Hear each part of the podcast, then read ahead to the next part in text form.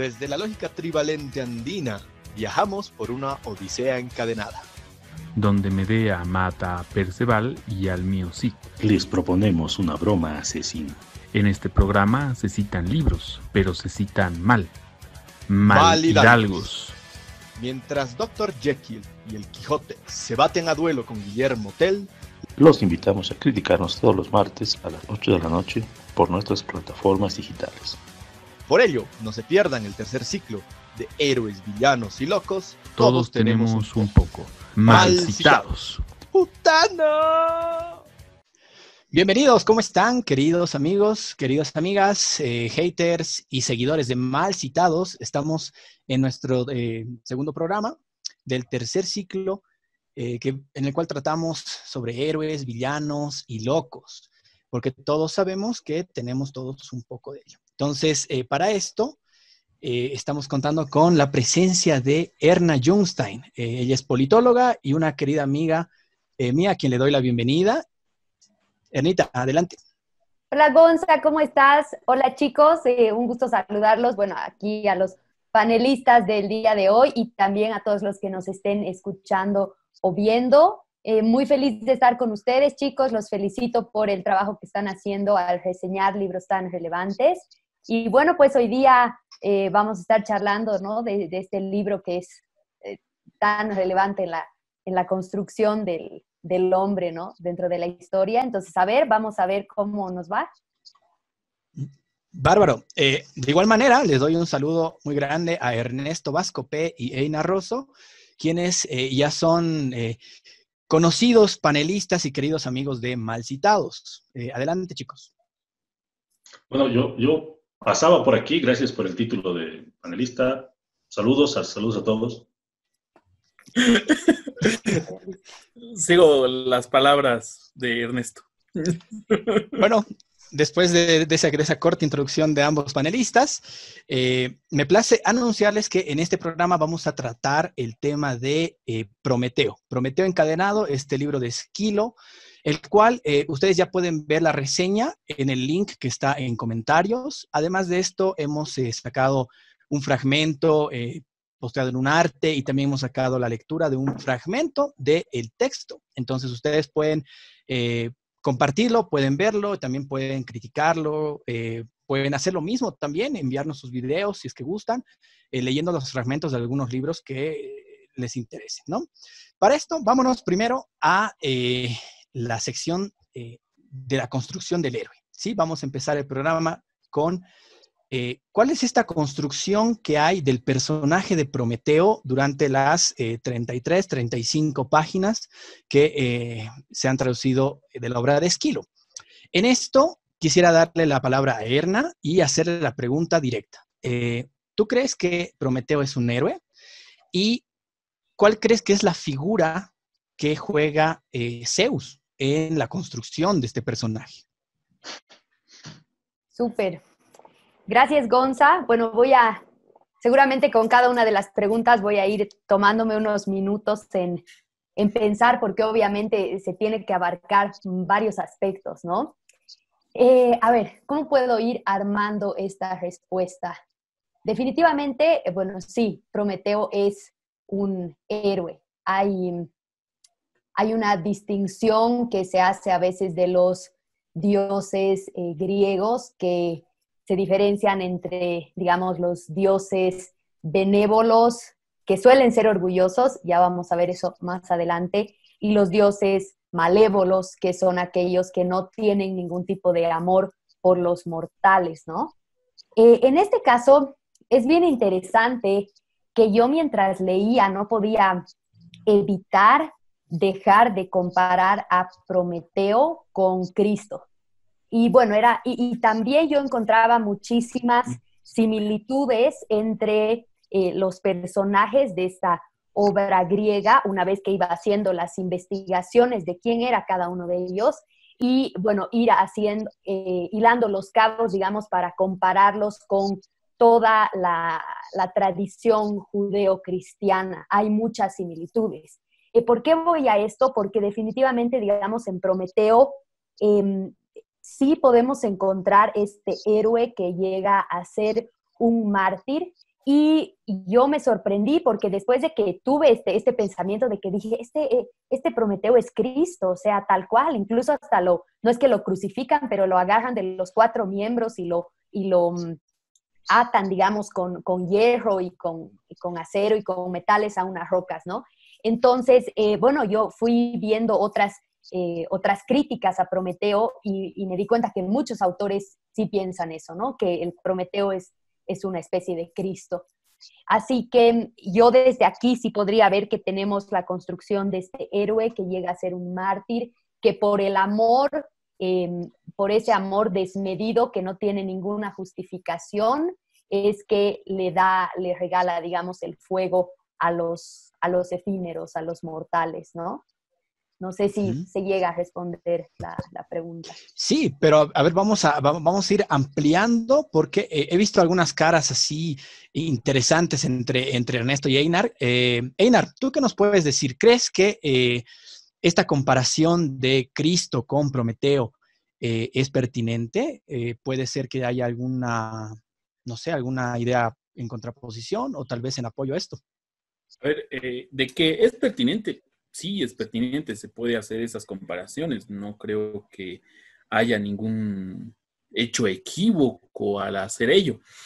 Eh, sin embargo, tal vez es un poco eh, jalada, ¿no? La interpretación, puesto que todas las construcciones que se tienen sobre Cristo son construcciones de eh, visiones grecorromanas, ¿no? Entonces, claro, muchas de ellas van a ser más bien incorporadas a la visión del cristianismo que tenemos. Me pongo a pensar, por ejemplo, en el moscóforo, ¿no? Este hombre que cargaba a un becerro, ¿no? Y que eso luego ha sido construyendo como el Cristo que va en rescate de la oveja perdida. Ahora, en el caso de eh, cómo estamos entendiendo la visión de Prometeo como héroe, hay una cita muy interesante que hace Aristóteles, por ejemplo, y dice, el héroe trágico debería ser virtuoso, pues en caso contrario nadie se interesaría por su desgracia, pero también imperfecto, porque si no, su desgracia sería un escándalo.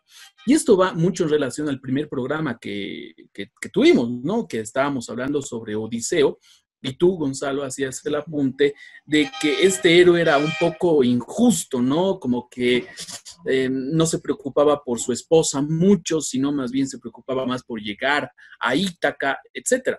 Pero si tomamos la palabra de Aristóteles, que seguramente lo ha escuchado a Esquilo en el teatro, seguramente este apunte es interesante porque empieza a mostrarnos que un héroe como todos los héroes que vamos a tocar ahora, tienen esta dicotomía, ¿no? No son perfectos, por un lado, son muy trágicos, y por otro, algo que ya mencionaba Erna, que es el hecho de que son muy fanfarrones, son muy orgullosos, son muy vanidosos por las cosas que hacen.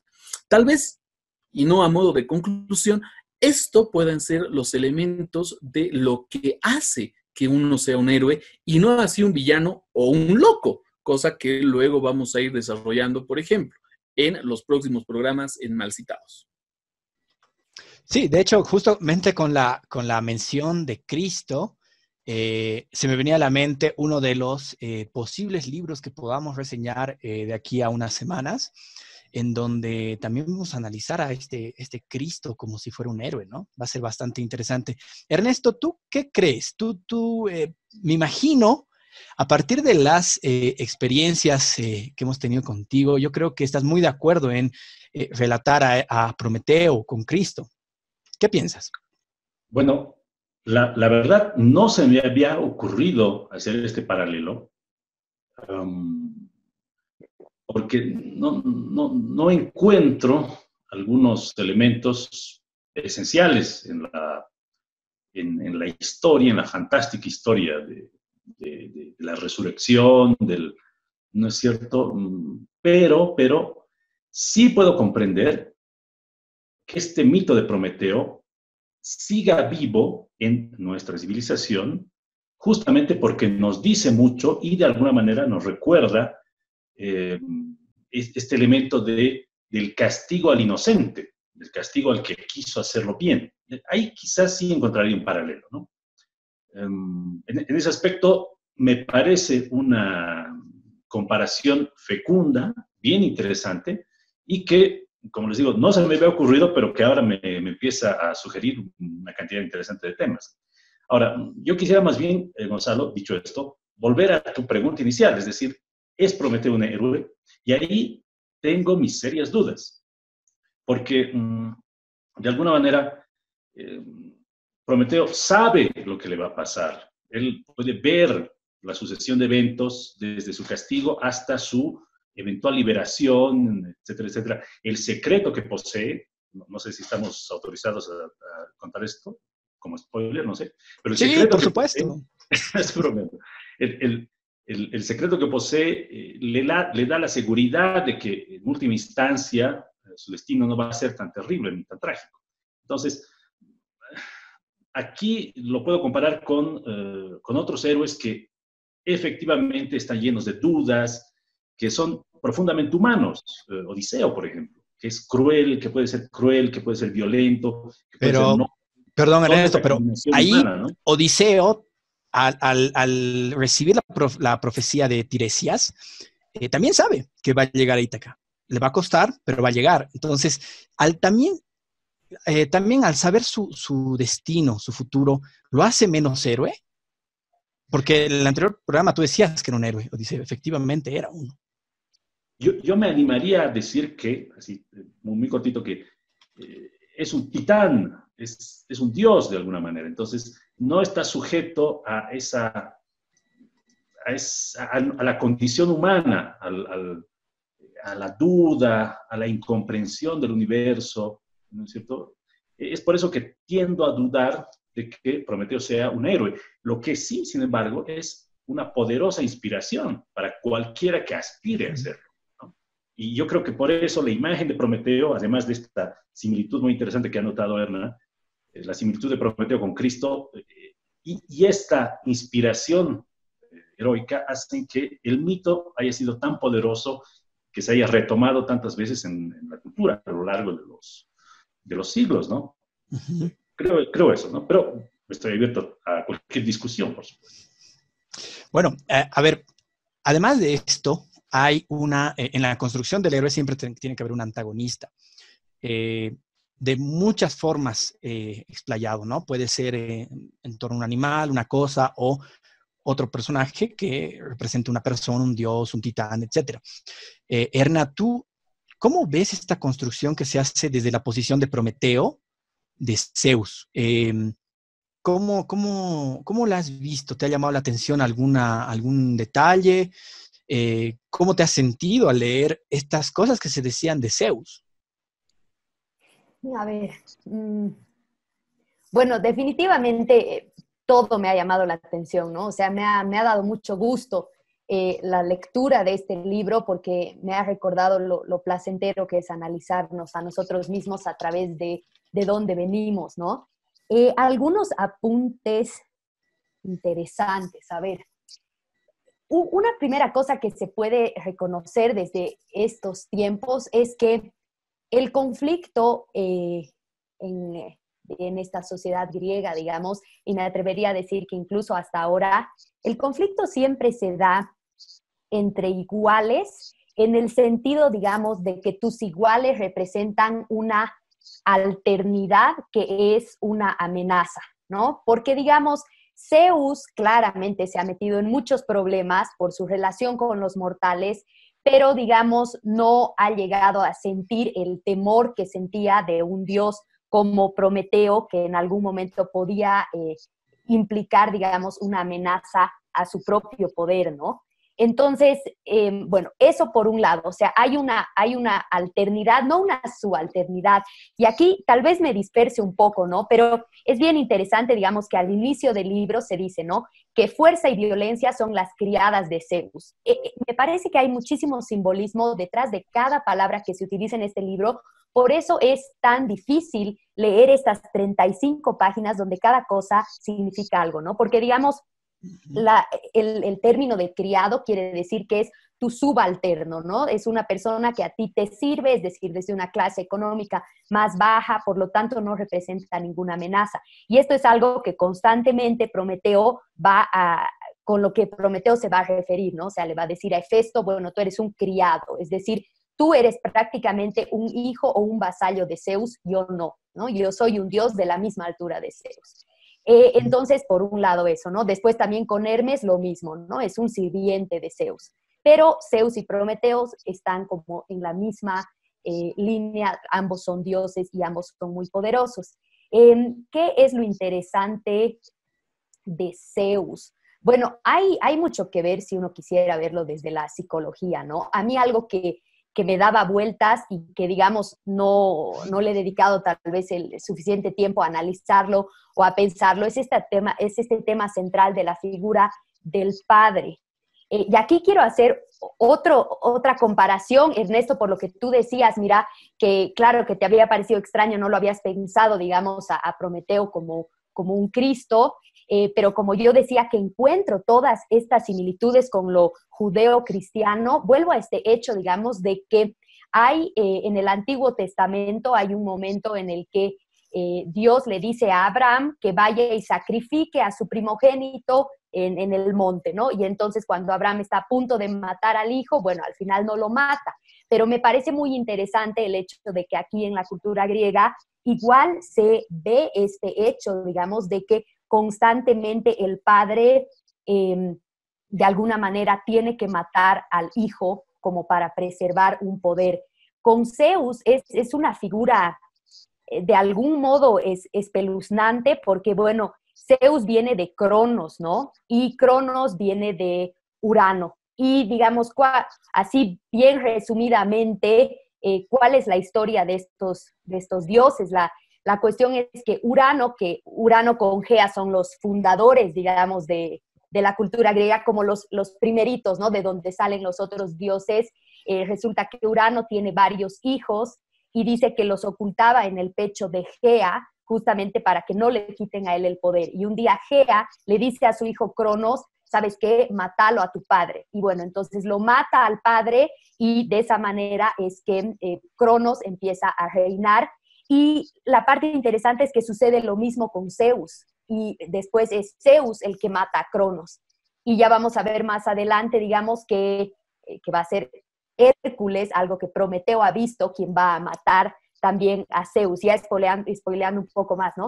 Pero digamos, me, me parece, mm, tal vez he hecho unas cavilaciones por ahí, pero me parece que la figura de Zeus es sobre todo la figura de este padre asustado que no quiere que le quiten el poder, ¿no? Y sí, y por otro lado, digamos, Prometeo es como una cuestión mucho más así de, eh, digamos, mucho más aspiracionista en el sentido tal vez de que igual podríamos hablar un poco de, libertad con, con Prometeo, que, es el que puede ver antes que los demás y, que es algo que Zeus no. No, no sé si, si he dejado clara, claro mi punto con esto. Y eh, efectivamente lo vamos a seguir eh, trabajando junto con Ernesto y Einar en el siguiente bloque. Eh, nos vamos a ir a un pequeño corte, no sin antes mencionar a nuestra, nuestro centro de estudios Ludos, el cual nos proporciona la oportunidad de poder hacer estas transmisiones en vivo, y también a nuestros seguidores, a ustedes que nos están viendo y nos están siguiendo. muchas gracias por eh, darle una, un, like, un me encanta, incluso un me, divierta nuestras publicaciones y también compartirlas. Eh, nosotros estamos muy agradecidos con ustedes. Nos vamos al corte y volvemos en unos minutos. Bienvenidos nuevamente, estamos en el segundo, sí, en el segundo bloque de este programa, este segundo programa, eh, reseñando Prometeo encadenado de Esquilo, junto a Erna Junstein y los panelistas de siempre, Ernesto y Einar. Eh, aprovecho para eh, darle un saludo muy grande a eh, Mariel Bernaza, quien nos está escuchando desde Francia mediante la plataforma Spotify. Entonces, como pueden ver, ustedes ya nos pueden seguir en, este, en esta plataforma como muchas otras. así que los invitamos a que puedan seguir el podcast de Mal Citados. bueno, vamos directo a la segunda provocación. Eh, en este segundo bloque, me gustaría que hablemos de, eh, que abordemos un poquito más esta construcción del héroe que ya íbamos viendo en el primero. Eh, estábamos hablando de múltiples cosas que convergían en varias ideas, como por ejemplo una comparación bastante interesante que hacían nuestros panelistas de Jesucristo con Prometeo, pero también algunas tal vez disonancias, ¿no? Algunas personas que no estaban completamente de acuerdo con esto, incluso no estaban de acuerdo con esta construcción de Prometeo como un héroe. Eh, a partir de esto, yo empiezo a lanzar esta pregunta. Eh, empezamos por Erna, eh, en la que quisiera que abordemos este común denominador que estamos viendo tanto la anterior semana con Aquiles, con Odiseo y esta semana con Prometeo. Es el orgullo. Y es que el orgullo es el motivo de un héroe. ¿Tú qué me dices, Aaron? ¿Crees que eh, eh, esta, por ejemplo, en esta escena de la oferta de Océano que le hace a Prometeo y Prometeo se, eh, muestra como una persona, bueno, como un personaje bastante orgulloso y que rechaza de una manera bastante tosca esta, esta oferta? ¿Cómo ves tú esta construcción del orgullo en los héroes? Mm. Interesante. Eh, gracias, Gonza.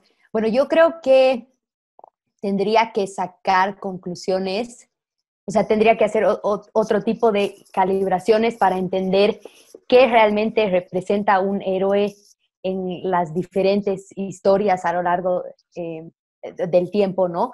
Pero en este caso particular de Prometeo, yo quisiera plantearles esto y a ver qué me dicen también ustedes creo que está bastante ligado al tema de la razón, porque, digamos, Prometeo es, bueno, como su nombre dice, Prometeo es el que conoce de antemano. Eh, entonces, solo, solo como un dato chistoso, su hermano que se llama Epimeteo es el que conoce después, o sea, más o menos que es el, el retrasado, por así decirlo, en cuanto a saber eh, las, cosas, mientras que Prometeo es el que se adelanta a las cosas. También se lo conoce a Prometeo como em, el dios o el hijo del, conocimiento y de las luces. Entonces, creo que tiene que ver mucho con esto. Em, ¿En qué sentido hablaríamos de, orgullo y por qué? Y creo que también es interesante ver por qué, digamos, puede Zeus y los dioses, pueden ellos eh, enojarse tanto de que Prometeo haya robado el fuego y se los haya dado a los humanos, creo que es por el hecho de lo que el fuego significa, ¿no? Que el fuego significa miles de cosas, desde, digamos, el poder eh, cocinar los alimentos, el poder trabajar los metales, fundirlos, el hecho, digamos, de que a través del fuego la naturaleza salvaje se convierte en la cultura, en una creación, en una apropiación del hombre de su territorio, ¿no?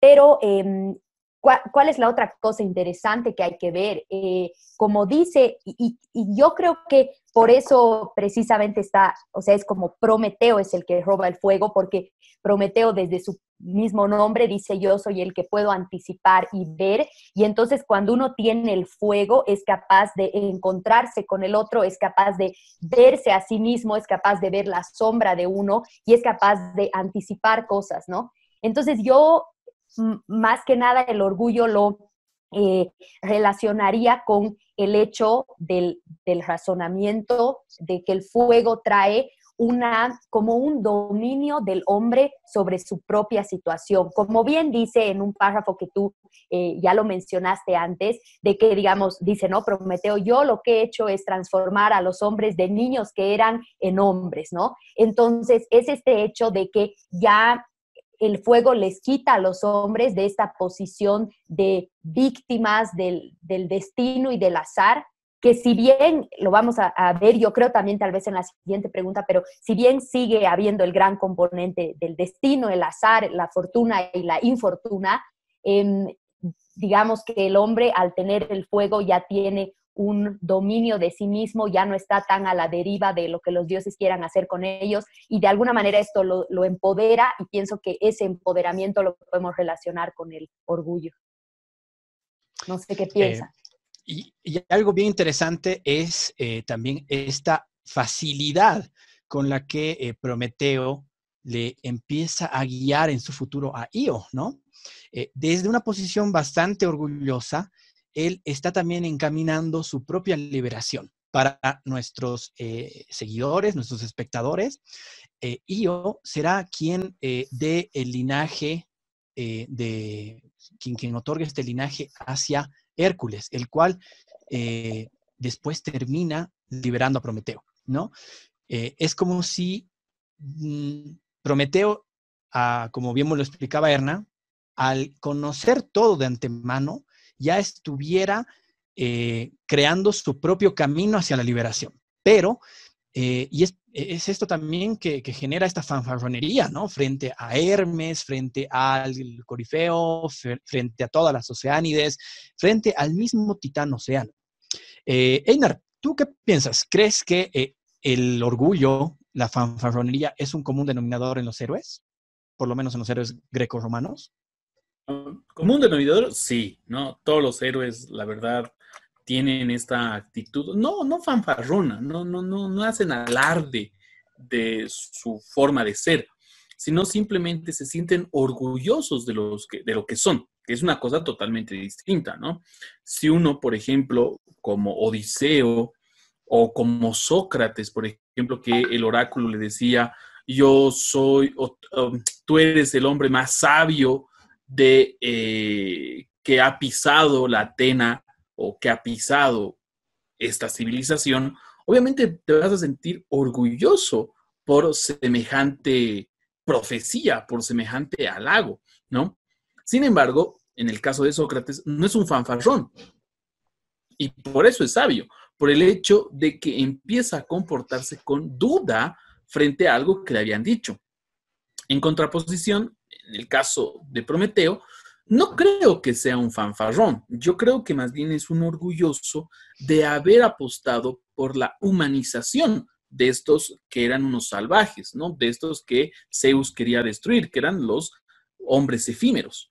Entonces, yo creo que esa hace que uno se siente orgulloso por su creación. ¿Y por qué digo por su creación? Porque hay un escrito de Goethe que se titula Prometeo. Y en este relato, Prometeo no es el que está encadenado, no es el que está sufriendo un montón de desgracias por parte de Zeus. Zeus que acá se comporta de una manera justa o injusta. Ahí lo podríamos debatir bastante. Pero Goethe retrata a este Prometeo como el creador del ser humano. Es aquel que ha moldeado con barro, ¿no? Al hombre y a la mujer y con los vientos de la vida, con el soplo de la vida, ¿no? Les da esta, lo que hoy en día nosotros somos, ¿no? Nos da esta capacidad de poder crear un montón de cosas. Y no solamente eso, también Prometeo empieza a ser como un buen pedagogo de estas personas. Les enseña la agricultura, las artes, les enseña pues a utilizar el fuego, lo que Erna decía, que es algo sumamente importante, pues gracias a la conquista del fuego nosotros hemos empezado a formar nuestra civilización, un elemento no menor. Y yo creo que lo que tú dices Gonzalo, de que si todos los héroes tienen esta actitud orgullosa, es porque saben valor que tienen ellos mismos frente a los demás. No por nada son héroes, son personas que se eh, que luchan contra N tipos de adversidades. Yo les pregunto a ustedes, ¿no se sentirían, por ejemplo, orgullosos en que, no sé, hayan pasado tantas adversidades tan igual como Odiseo, ¿no? Y que ya hablen de ustedes como seres inmortales. Eh, lo hemos visto eso, por ejemplo, cuando escucha Odiseo hablar de la guerra de Troya y empieza a llorar, se siente, digamos, comprometido, no solamente por el hecho que ha pasado, sino también porque ya lo están viendo como alguien, como un personaje a seguir.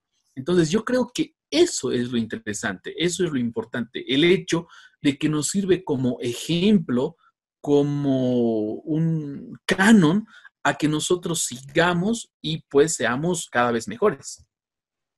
Y en esto que mencionaba, Seinar, que es, sumamente interesante en estos minutos que nos quedan para este bloque, eh, me gustaría que tornemos esta, esta pregunta, ¿no? Para ver si en el siguiente bloque ya nos puede incorporar de nuevo Ernesto, quien está teniendo problemas técnicos. Y es que eh, podríamos ver de una manera acusatoria eh, los designios de Zeus. Em, ¿Por qué no conversamos sobre eso? Tú, Ernita, ¿crees que Zeus ha obrado mal al encadenar a Prometeo? Mm. creo que eh, no, no sé si tiene mucho sentido como el, emitir un juicio sobre si fue bueno o malo, porque viendo, digamos, desde los ojos, eh, desde los ojos de la antigua Grecia, digamos, sí, o sea, existe, existe un, una moiras, ¿no? Un, destino que, al que los dioses también se someten, ¿no? Y existe sobre todo este término de la necesidad. Y la necesidad es como, es como el destino, o sea, es como la moira más los infortunios, que es algo ni siquiera de lo que los dioses se pueden eh, liberar, ¿no? Entonces creo que también de ahí parte el hecho, digamos, de que em, Prometeo le diga, ¿no? Y, y aquí también otra cosita más de eh, por qué puede sonar orgulloso em, Prometeo. Hay una parte en la que, digamos, él dice que a qué puede temer alguien que no va a morir, ¿no? Entonces no, no existe este temor y tal vez por ese lado se puede ver un poco, digamos, de orgullo. Volviendo a tu pregunta, no, no creo que es lo más importante juzgarlo como bueno o malo, porque además eh, los términos de bueno y malo son algo que surge más que nada posteriormente, ¿no? Y sobre todo en la Edad Media es cuando empezamos a hacer como esta contraposición entre bueno, malo, blanco, negro, infierno, cielo, que creo que no se aplicaría tanto a la, al periodo de los griegos, y em, otra cosa más que quería decir es, es que no, no se entienden tampoco en aquellos entonces em, los términos de orgullo contrapuesto a humildad, tal como los vemos hoy en día, ¿no? Y quiero recalcar algo, hay una diosa que es la diosa de la humildad, que no recuerdo su nombre, pero humildad estaba muy comparado para los griegos con vergüenza. Entonces, obviamente, vergüenza era algo que los dioses no iban a sentir. Y em, otro tema más que a mí me genera como un poco de confusión es el hecho de hablar de, héroes em, y tal vez eh, yo hablaría un poco más de, dioses. No sé, no sé si se entiende esa, esa separación, digamos, porque ya los dioses pues son son heroicos, ¿no? Aunque, aunque sí hay esta distinción que en ningún momento la hemos mencionado, que es entre titanes y dioses olímpicos, ¿no? Y que los titanes, como vienen, vuelvo una vez más porque me impactó mucho esa parte, pero como los titanes vienen de Urano, y Urano es castrado por su hijo y su esposa, que, en, sus partes viriles le dan con una eh, con una hoz, digamos, le, corta el miembro viril con una hoz, eh, este, mm, de esta sangre, o algunos dicen de este semen, bueno, surgen algunos otros dioses como Afrodita, o surgen las Irineas, que son los infortunios, em, pero digamos también, perdón, se me ha, se me ha dispersado un poco las, las ideas, pero em, hay algo que les quería decir. Eh, eh, ah, surgen también, perdón, ya soy bien dispersa, pero surgen también los titanes y los maldice Urano diciendo los titanes serán los abusadores. Entonces creo que ahí también viene esta característica fundamental de los dioses, que son, de los dioses titánicos sobre todo, que son eh, abusadores, orgullosos, tiránicos, pues, ¿no? Entonces, eso también creo que eh, en, este, en este punto, Einar, eh, puedes eh, concluir. Ya, ya lo tenemos de nuevo a Ernesto. a ver, para, para ubicar más o menos a... No, no, no te preocupes, más bien, si tienes un micrófono por ahí sería bárbaro porque te escucho con un poco de eco, un poquito como que el sonido con hueco, ¿no? Einar, ¿tú crees que el obrar de, Zeus ha sido bueno?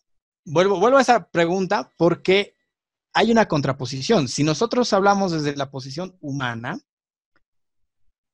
yo lo veo a Zeus como un tirano. Zeus claramente es el enemigo, ¿no? Pero también hay que ver cuál es la posición o la postura de Zeus, la cual no es retratada en este libro. Entonces, a partir de el engaño que sufre por parte de Prometeo, en un principio con el tema de la comida, sobre esto de las vísceras y los huesos, que es una de las partes de la, del mito que se ha generado de Prometeo, pero también con el robo del, fuego de los dioses. Eh, Einar, coméntanos. Yo, creo que, claro, la, habría que demarcar lo que, lo que está diciendo Erna, ¿no? En el hecho de que no podemos catalogar entre bueno y malo. Yo creo que la precisión ahí sería ser justo o injusto. O sea, Zeus ha hablado justamente, sí, de cierta manera ha hablado justamente. Acordémonos que los dioses ya habían destruido a los otros seres efímeros, ¿no? A la humanidad, por ejemplo, a los hombres de oro, a los hombres de plata eh, y a los hombres de bronce, si no me equivoco, ya los había destruido. Entonces, unos más, otros menos, no tendrían ninguna, ninguna importancia, digamos, para los, para los eh, dioses.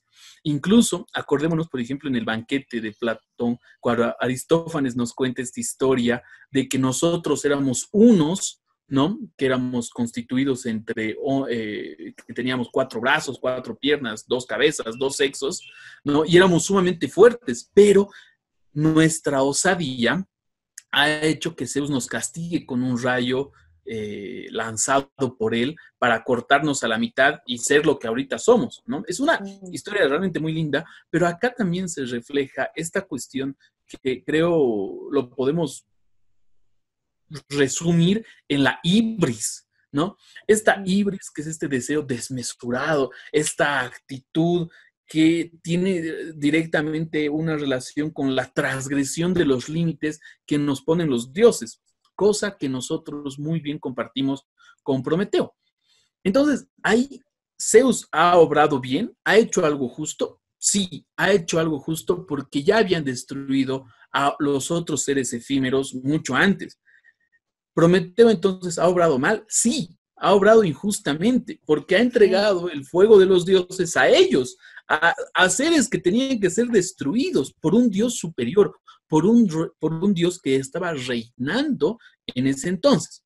Claro, y acá empezamos a ver esta cuestión muy interesante de la tragedia y que lo veíamos también en la Odisea, en la, este poema épico, que es la lucha de los dioses. Los, los dioses siempre van a estar en competencia, ¿no? Atena frente a Poseidón en la guerra de Troya y en el viaje de Ulises, en este caso un titán, un semidios eh, Prometeo frente a Zeus, en donde los dos tienen esas mismas capacidades intelectuales, físicas, poderosas, etcétera, ¿no? Entonces, eh, claro, al final de cuentas, somos nosotros los seres efímeros, los que estamos en medio, los que pagamos las penas, los que empezamos a sufrir, los que empezamos a ser títeres de estos dioses. Y claro, y eso es lo interesante, el hecho de que también nosotros, como diría Eric Fromm, queremos ser dioses, queremos tener esa fuerza, esa inteligencia y sobre todo esa inmortalidad que estos dioses tienen. Entonces, en, en suma, yo diría que podemos retratar que Zeus ha obrado justamente como también injustamente, ¿no? porque, como tú lo dices, Gonzalo, y como se ve también en la obra, Zeus es un tirano, es una persona total y completamente autoritaria. Y eso lo podemos ver con Io, cómo se comporta, incluso era, cómo la castiga, volviéndola a un becerro y mandándole un tábano para que luego pase por medio Mediterráneo y vaya hasta, hasta África, digamos, para salvarse de los placeres de Zeus, pues la quería poseer.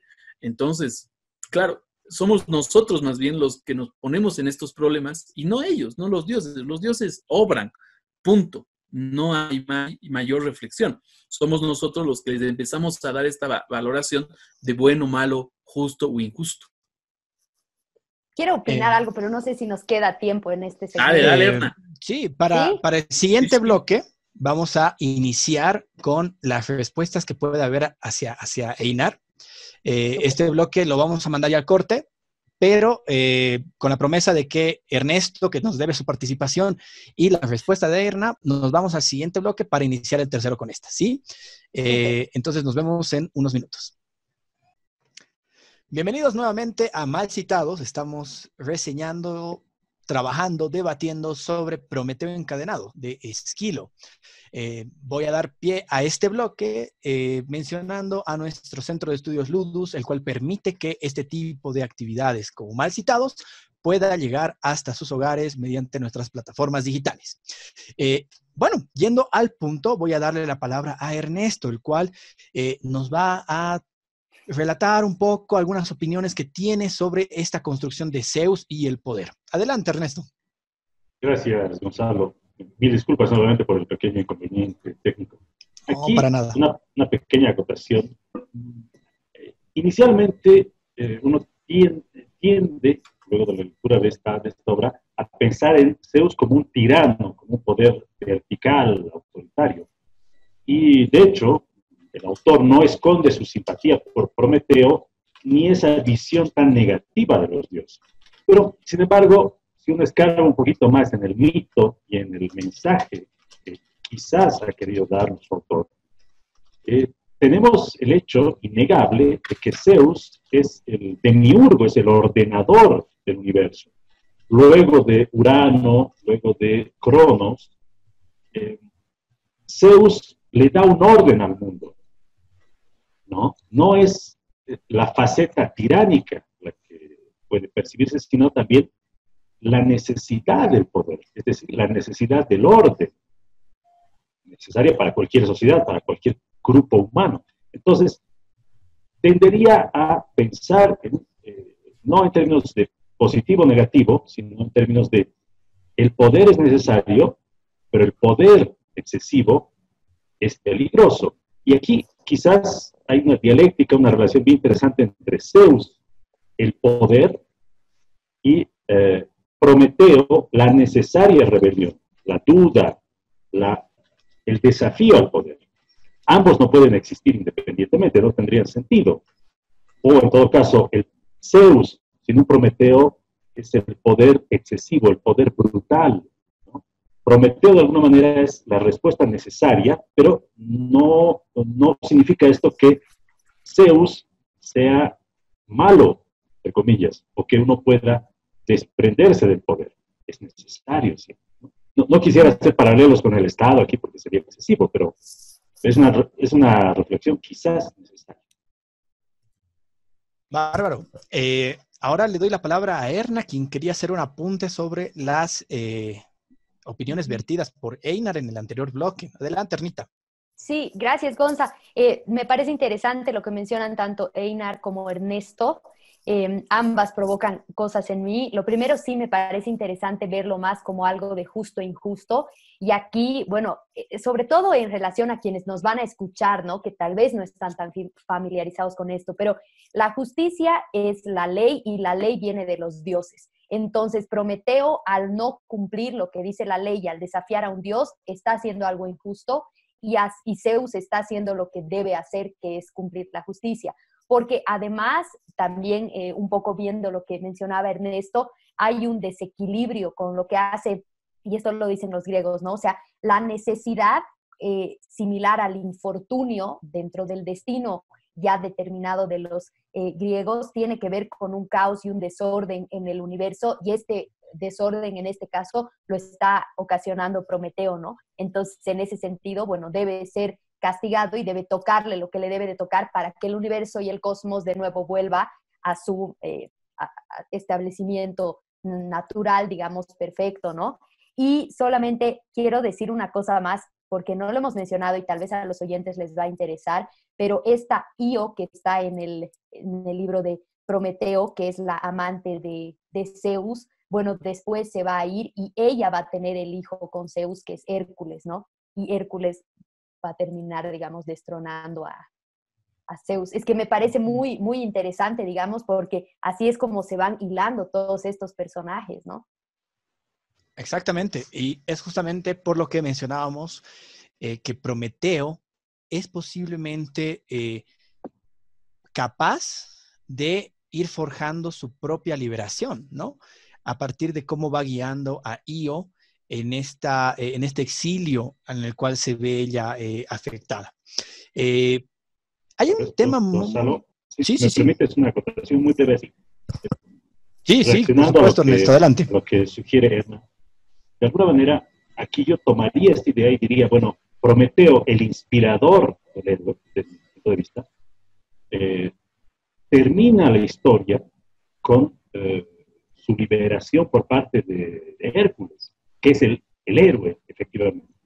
Entonces, de alguna manera, Prometeo termina generando a, al, modelo de héroe, a un héroe posible. Él todavía es la imagen, la, la preconcepción, la, la, la idea, terminaría, siendo Hércules, la inspiración de este, de este primer es, solamente una transferencia. Tal vez como, como, como la conclusión a este, a este viaje. Sin embargo, creo que no, o sea, el hecho de que Hércules sea un héroe, eh, sea el héroe que destrone a, a, Zeus, etcétera, no le quita este, este rol de héroe a Prometeo, el cual es también un héroe en su tiempo, tanto en la guerra de los titanes, en la guerra del Olimpo, entre los titanes y los dioses, como también a posteriori. Hay algo muy interesante en este libro que eh, resulta muy actual también, y es la libertad de expresión.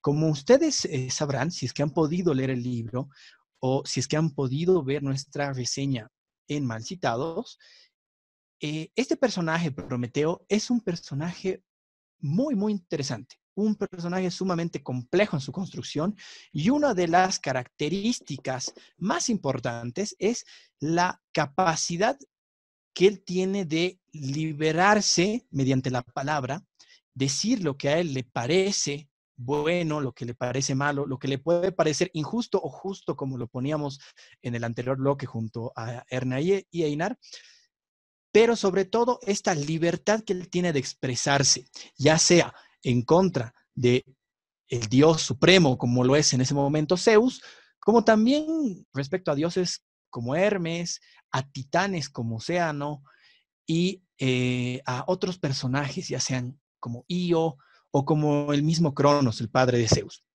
En este tema de la libertad de expresión, Erna, eh, eh, perdón, comenzaré con Einar ahora, que, es con quien todavía no hemos hablado en este bloque, y Quisiera que empecemos con esta pregunta. ¿Cuál es el límite de la libertad de expresión? ¿Prometeo hace un uso o un abuso de la misma? Eh, es, una pregunta difícil, te diré.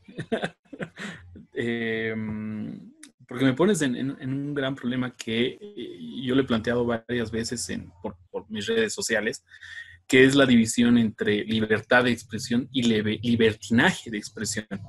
Muchas personas plantean de que tienen la libertad de expresarse. Muy bien, perfecto, lo tienen, pero eso implica una responsabilidad, ¿no? No puedes expresarte como quieras y mucho peor si, es una, si eres una persona que, digamos, tiene cierta llegada ¿no? O que difunde ideas total y completamente contrarias hacia la libertad, la justicia, la responsabilidad, el orden, por decirlo así, o en contra, digamos, de que te quedes en casa y te digan, no, tú eres libre de hacer lo que quieras y puedes salir de tu casa porque el virus no existe, por poner un ejemplo. Entonces yo creo que ese límite es la responsabilidad, ¿no? Y en el caso de Prometeo, la pregunta sería, ¿podríamos exigirle esa responsabilidad a Prometeo? No creo. Es un semidios, ¿no? Es alguien que más bien tiene esa libertad de expresarse como quiera. Pero son los otros dioses quienes le ejercen un tipo de coartarle su libertad incluso le dicen, bueno, o sea, tienes que acostumbrarte a los hechos que están sucediendo, hay un nuevo padre que gobierna este reino y pues vos nomás tienes que ser un sumiso, punto. Y Prometeo dice, no, si tú quieres el sumiso, como lo apuntaba Erna, ¿no? Con Océano y con Hermes, que los manda a volar Prometeo porque ellos son como una especie de, digamos, súbditos de este nuevo reinado, ¿no? Incluso a Hefesto le, le, cae el, juicio de Prometeo. Entonces yo creo que acá, volviendo al punto, eh, el límite que se le puede exigir a Prometeo no existe. Y ello porque, pues, si le exigiríamos eso, no sabríamos todo lo que le dice a Io, todo lo que le empieza a desarrollar para que, como ustedes lo han dicho, sea luego la que eh, su linaje lo libere. Perfecto. Hay varias eh, interpretaciones que se pueden sacar de lo que acaba de opinar Einar. Eh, Erna, contigo eh, voy eh, ahora. ¿Qué me puedes decir sobre esto? El, uso, el abuso de la libertad de expresión que puede, en la que puede haber caído Prometeo. ¿Qué te hace pensar esta pregunta? ¿Qué te, qué te genera?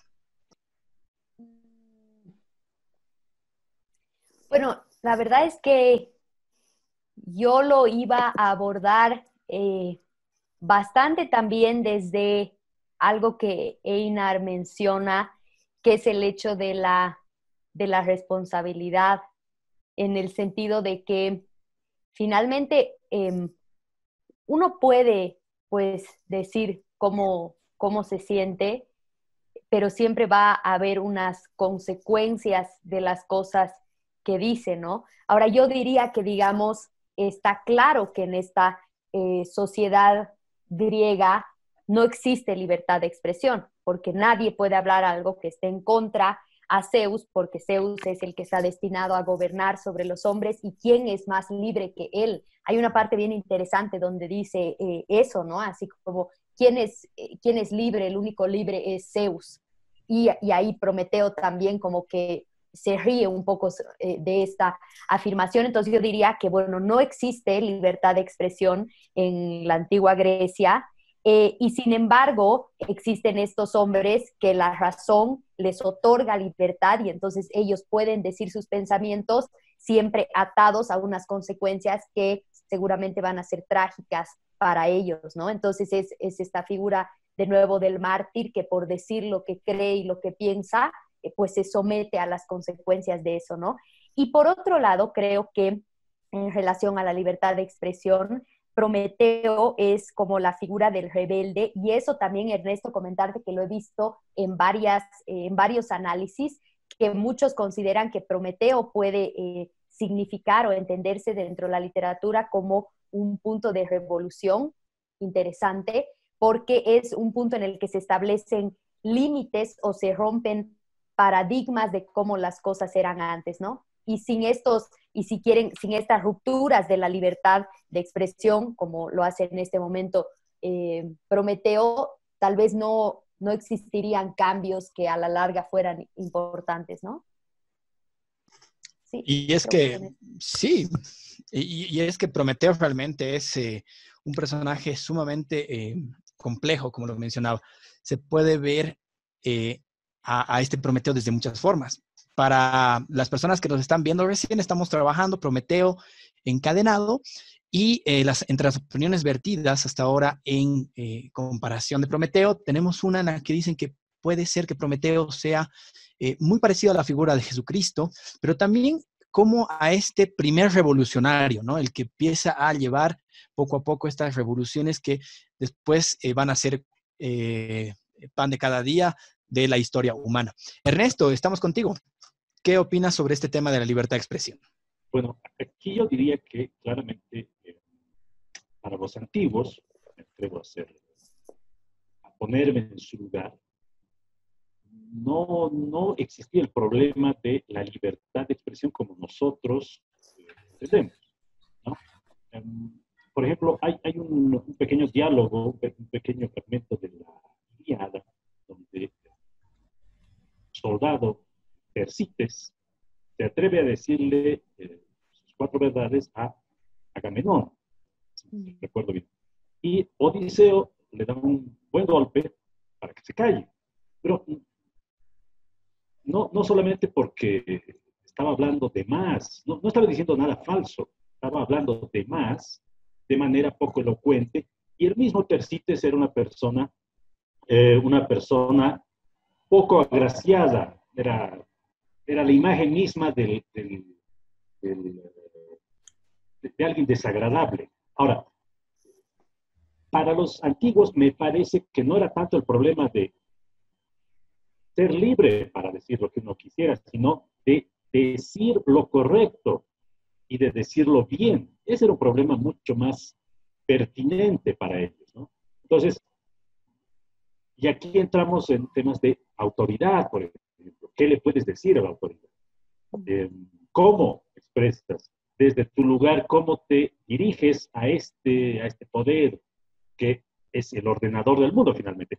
Quizás por eso finalmente le dicen a Prometeo, hombre, ya modera un poco tus palabras porque te vas a ganar todavía más el furor de, Prometeo, o de, de Zeus. Ahora, en el presente, yo no estoy en contra de que tomemos el mito y lo adaptemos a nuestras preocupaciones. Y ahí sí, efectivamente, es posible decir que Prometeo es también la figura del que defiende su derecho a decir la verdad a ese poder que puede ser tiránico. Y nuevamente vuelvo a la idea de, esta relación dialéctica. ¿no? Zeus y Prometeo es el poder eh, omnímodo, el poder vertical, sin frenos. Prometeo, sin, esa, sin ese orden, sin ese poder, es, un grito sin sentido. Entonces, yo lo vería como, como que son, son aspectos que se necesitan, ¿no? Eh, es la libertad de expresión es necesaria, duda, pero vuelve a plantearse el problema de eh, no solo responsabilidad, sino de pertinencia sobre lo que uno dice. Y bueno, hay solamente una pequeña acotación frente a la idea de Prometeo revolucionario. No estoy en contra, no estoy en contra, pero hace falta ambas, ambas cosas, ¿no? Eh, imaginemos una sociedad donde solo haya gente de la tercera edad, qué sé yo. Nada avanzaría, nada cambiaría, ¿no? Sería una sociedad estable, pero eh, extremadamente rígida, en el otro extremo, una sociedad con solo prometeos, es decir, solo jóvenes, sería igualmente desagradable, disfuncional, pero por las razones contrarias. Todo cambiaría, no habría nada estable. Entonces, me gusta la idea de Prometeo como revolucionario, pero no me animaría a celebrar eso como un elemento, como el único elemento de esta, de esta historia. Eh, no sé, a ver, tengo, tengo algunas ideas eh, bien interesantes que es eh, recogiendo lo que decía Ernesto de ligar lo revolucionario con lo joven, que eh, no creo que haya sido el caso de Prometeo. No, no me imagino a un Prometeo encadenado que sea joven, no sé por qué. Al escuchar a Ernesto mm, se me volvió un poco las ideas de lo que ya había leído. De todos modos, eh, algo que eh, podíamos, que, podríamos agradecer a Prometeo es que sin él no existiría la vida humana como la conocemos. Es decir, no estaríamos ahora en este programa tan lindo de Mal Citados junto con nuestra invitada especial y nuestros panelistas de siempre. No podríamos leer diferentes obras que nos hagan reflexionar sobre estas eh, grandes eh, leyendas, estos grandes mitos que existen alrededor de la creación y el desarrollo del hombre, de la humanidad. Eh, este es un tema, sin embargo, bastante complejo y bastante amplio. Es un libro pequeño, como decía Erna, son 33 y en algunos casos y en algunas ediciones 35 páginas, pero que se puede debatir pues muchos días, muchas semanas sobre distintos temas. Sin embargo, ya no se nos ha acabado el tiempo en el programa. Eh, vamos a irnos al cuarto bloque con el sector de la estantería y les invito a ustedes, nuestros seguidores, nuestros espectadores, eh, a que también puedan comentar sus ideas en la caja de comentarios como siempre lo hacen. Y también eh, aquí, pues, invitar a Ernesto, Einar y Erna, Einar, Ernesto y Erna, las tres es eh, para que también puedan responder por la caja de comentarios a aquellas personas que nos eh, dan eh, bastantes ideas, ¿no? Con esto nos vamos al cuarto bloque y al sector de la estantería. Volvemos en unos minutos. Bueno, estamos en el último bloque de este programa especial de Mal Citados, dirigiendo nuestra atención hacia Prometeo encadenado de Esquilo. Hemos contado con la participación de Erna Junstein, a quien le doy un agradecimiento profundo y muy cariñoso por ser parte de este programa y pasar a este sector de la estantería tan clásico de nosotros, en el cual nuestros invitados van a eh, reseñar, eh, perdón, van a eh, comentar. Dar, comentar, gracias Einar, van a comentar o nos van a recomendar, esa era la palabra que estaba buscando, algún libro de su preferencia, alguno que les haya gustado mucho, su favorito, alguno que estén leyendo, etc. Erna, por favor. Gracias, gracias Gonza. Qué, qué, pena que ya se termina, lo he disfrutado mucho. A todos los que van a ver esto, que nos avisen, pues, ¿no? Para que lo debatamos con ellos también. E, esta parte me emociona, que es la de la estantería. Me ha costado mucho elegir los libros que iba a mencionar aquí. Bueno, en relación a libros así más pesados, quisiera recomendar, creo, dos. Uno en base a esto que estamos viendo, que es lo griego, me gustaría recomendar el Ulises de James Joyce. No sé si ya lo han leído ustedes, pero es un libro que fue escrito en el siglo XX, pero que hace una gran referencia a Homero en su Odisea, ¿no? Con Ulises, sí. Y bueno, este es un libro que es bien interesante porque son, en algunas ediciones llegan a ser hasta mil páginas, 800 páginas. Y lo que les quiero contar es que lo interesante es que el autor James Joyce solo está relatando un día de la vida de, del que fuera Ulises, ¿no? Que en realidad se llama Leopold Bloom, pero es solo un día contado en mil páginas. ¿Se imaginan eso? Es una creación de nuevas formas literarias que no existían antes, es un utilizar mucho naturalismo y simbolismo en el sentido de lo que le pasa, se los voy a spoilear un poquito ya, pero lo que está contando el autor es que este personaje se está imaginando, está casi cierto que ese día su mujer le va a ser infiel. Entonces el cuate está con muchos nervios y resulta que todo su día se la pasa con esta cosa recurrente que viene a su cabeza de cómo va a ser esta metida de cuernos prácticamente, ¿no?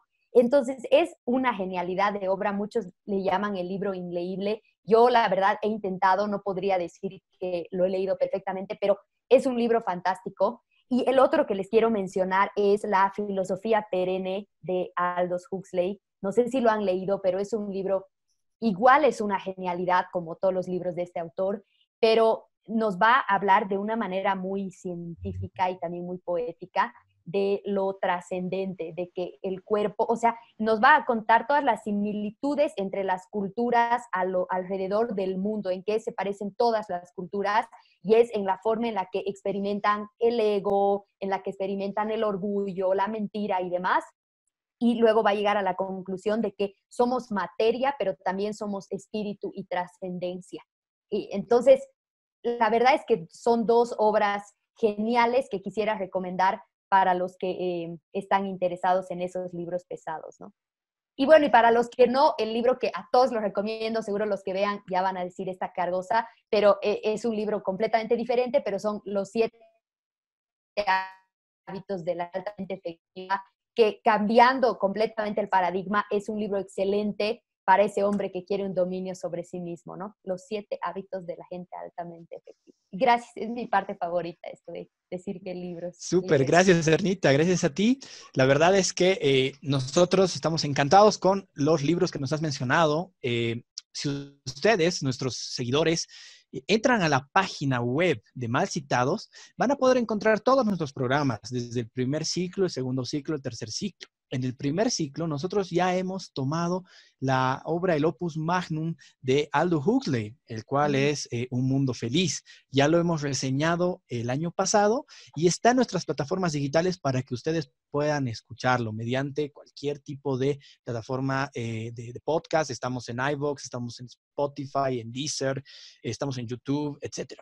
Además, eh, me gustaría mencionar que nuestra página de Instagram está lista para que ustedes puedan verla, curiosear, ver qué imágenes y qué videos también estamos sacando por allá. Eh, es una página bastante buena si es que a ustedes les gusta esto que a nosotros nos encanta, el placer de la lectura.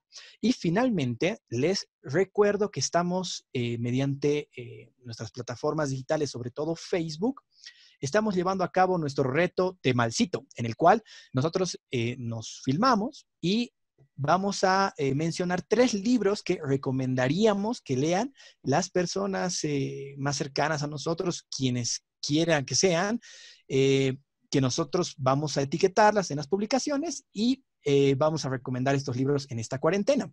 Ya hemos tenido la participación de algunas personas, las cuales después eh, sus videos son subidos a nuestra página de Facebook para que puedan ver todos los libros y las recomendaciones que tienen nuestros seguidores. finalmente, pues no nos queda más que despedirnos. Para el siguiente programa de Mal Citados vamos a tener la participación de Ana Lucía Velasco, que desde los Estados Unidos nos va a ayudar a debatir sobre Medea, este libro fabuloso de Eurípides, que eh, lo vamos a estar relatando, no sé si con, em, eh, con, mucha fortuna o un día antes del Día de la Madre, el 26 de mayo. Entonces, eh, sin más, yo me despido. Gracias, Erna. Gracias, Enar. Gracias, Ernesto. Eh, no sé si ustedes se quieren despedir, Anita. yo primero. ya he estado aquí de, de, primeriza. Muchas gracias, chicos, nuevamente. Gracias a ustedes por armar estos espacios tan interesantes. Gracias por la labor de leer los libros que no son fáciles de leer eh, y que no todos lo hacen, ¿no? Entonces, gracias por tenerme aquí. Ojalá que a los que nos escuchen o vean em, un poco les pique la curiosidad hemos podido exponer realmente una, una nada de lo que es la, cultura griega o de lo que son estos libros que son monstruos. Entonces, yo, por mi parte, a cualquiera que esté viendo esto y que quiera charlar más o que le haya surgido una duda, estoy completamente disponible para que lo conversemos y lo debatamos, que es lo que más nos gusta hacer, ¿no, chicos? Entonces, eso, muchas gracias a los tres, Ernesto, Einar, Y también a Mauri que está ahí detrás. Pero eh, muchas gracias y felicidades. Sigan con los malcitados. Ya estaré haciendo mi, mi, mi malcitación de, de, los libros que, que los recomiendo leer. Súper. Ernesto, pide la palabra para despedirse. Bueno, sí, aquí solamente recordar que en nuestra página de Facebook está todavía en marcha una encuesta para el libro que vamos a leer en un par de semanas y las alternativas son El Cantar del y um, Perceval o el cuento del Grial. Yo lo personal, y no es por afrancesado o algo parecido, eh, prefiero o preferiría leer Perceval eh, escrito hacia 1180 por eh, Chrétien de Troyes, de las primeras obras. Que no te gane tu ibris. Pero, pero, por supuesto, la decisión está en manos de nuestros seguidores. Pueden todavía votar por cuál de estos libros tan interesantes de los caballeros medievales va a ser eh, reseñada por eh, Marcita. Dicho esto, gracias Hernán, nuevamente gracias compañeros, eh, un gran saludo y pues hasta la próxima oportunidad. Muchas gracias Ernesto. Einar, adelante. Nos vemos, ya ahí creo que he dicho, se ha dicho bastante. Eh, y algo que, bueno, Ernesto lo decía, ahora lo voy a decir yo, es que no nos crean todo lo que hemos dicho, sino vayan y lean el libro, que lo que a nosotros nos interesa es provocar esa curiosidad para que ustedes se inmiscuyan en este mundo de las letras y de los libros. Chao, chao. Nos vemos la siguiente semana. Gracias a ti, Ernita. Ha sido un placer tenerlos. Un abrazo gigante para Mauricio Medrano, nuestro productor y eh, quien está detrás de cámaras haciendo todo esto posible. Muchas gracias, Mau. Nos vemos. Desde la lógica trivalente andina, viajamos por una odisea encadenada. Donde Medea mata a Perceval y al mío sí. Les proponemos una broma asesina. En este programa se citan libros, pero se citan mal. Mal, hidalgos. Mientras Dr. Jekyll y el Quijote se baten a duelo con Guillermo Tell, los invitamos a criticarnos todos los martes a las 8 de la noche por nuestras plataformas digitales. Por ello, no se pierdan el tercer ciclo de Héroes, Villanos y Locos. Todos, tenemos, un poco. Mal citados. ¡Putano!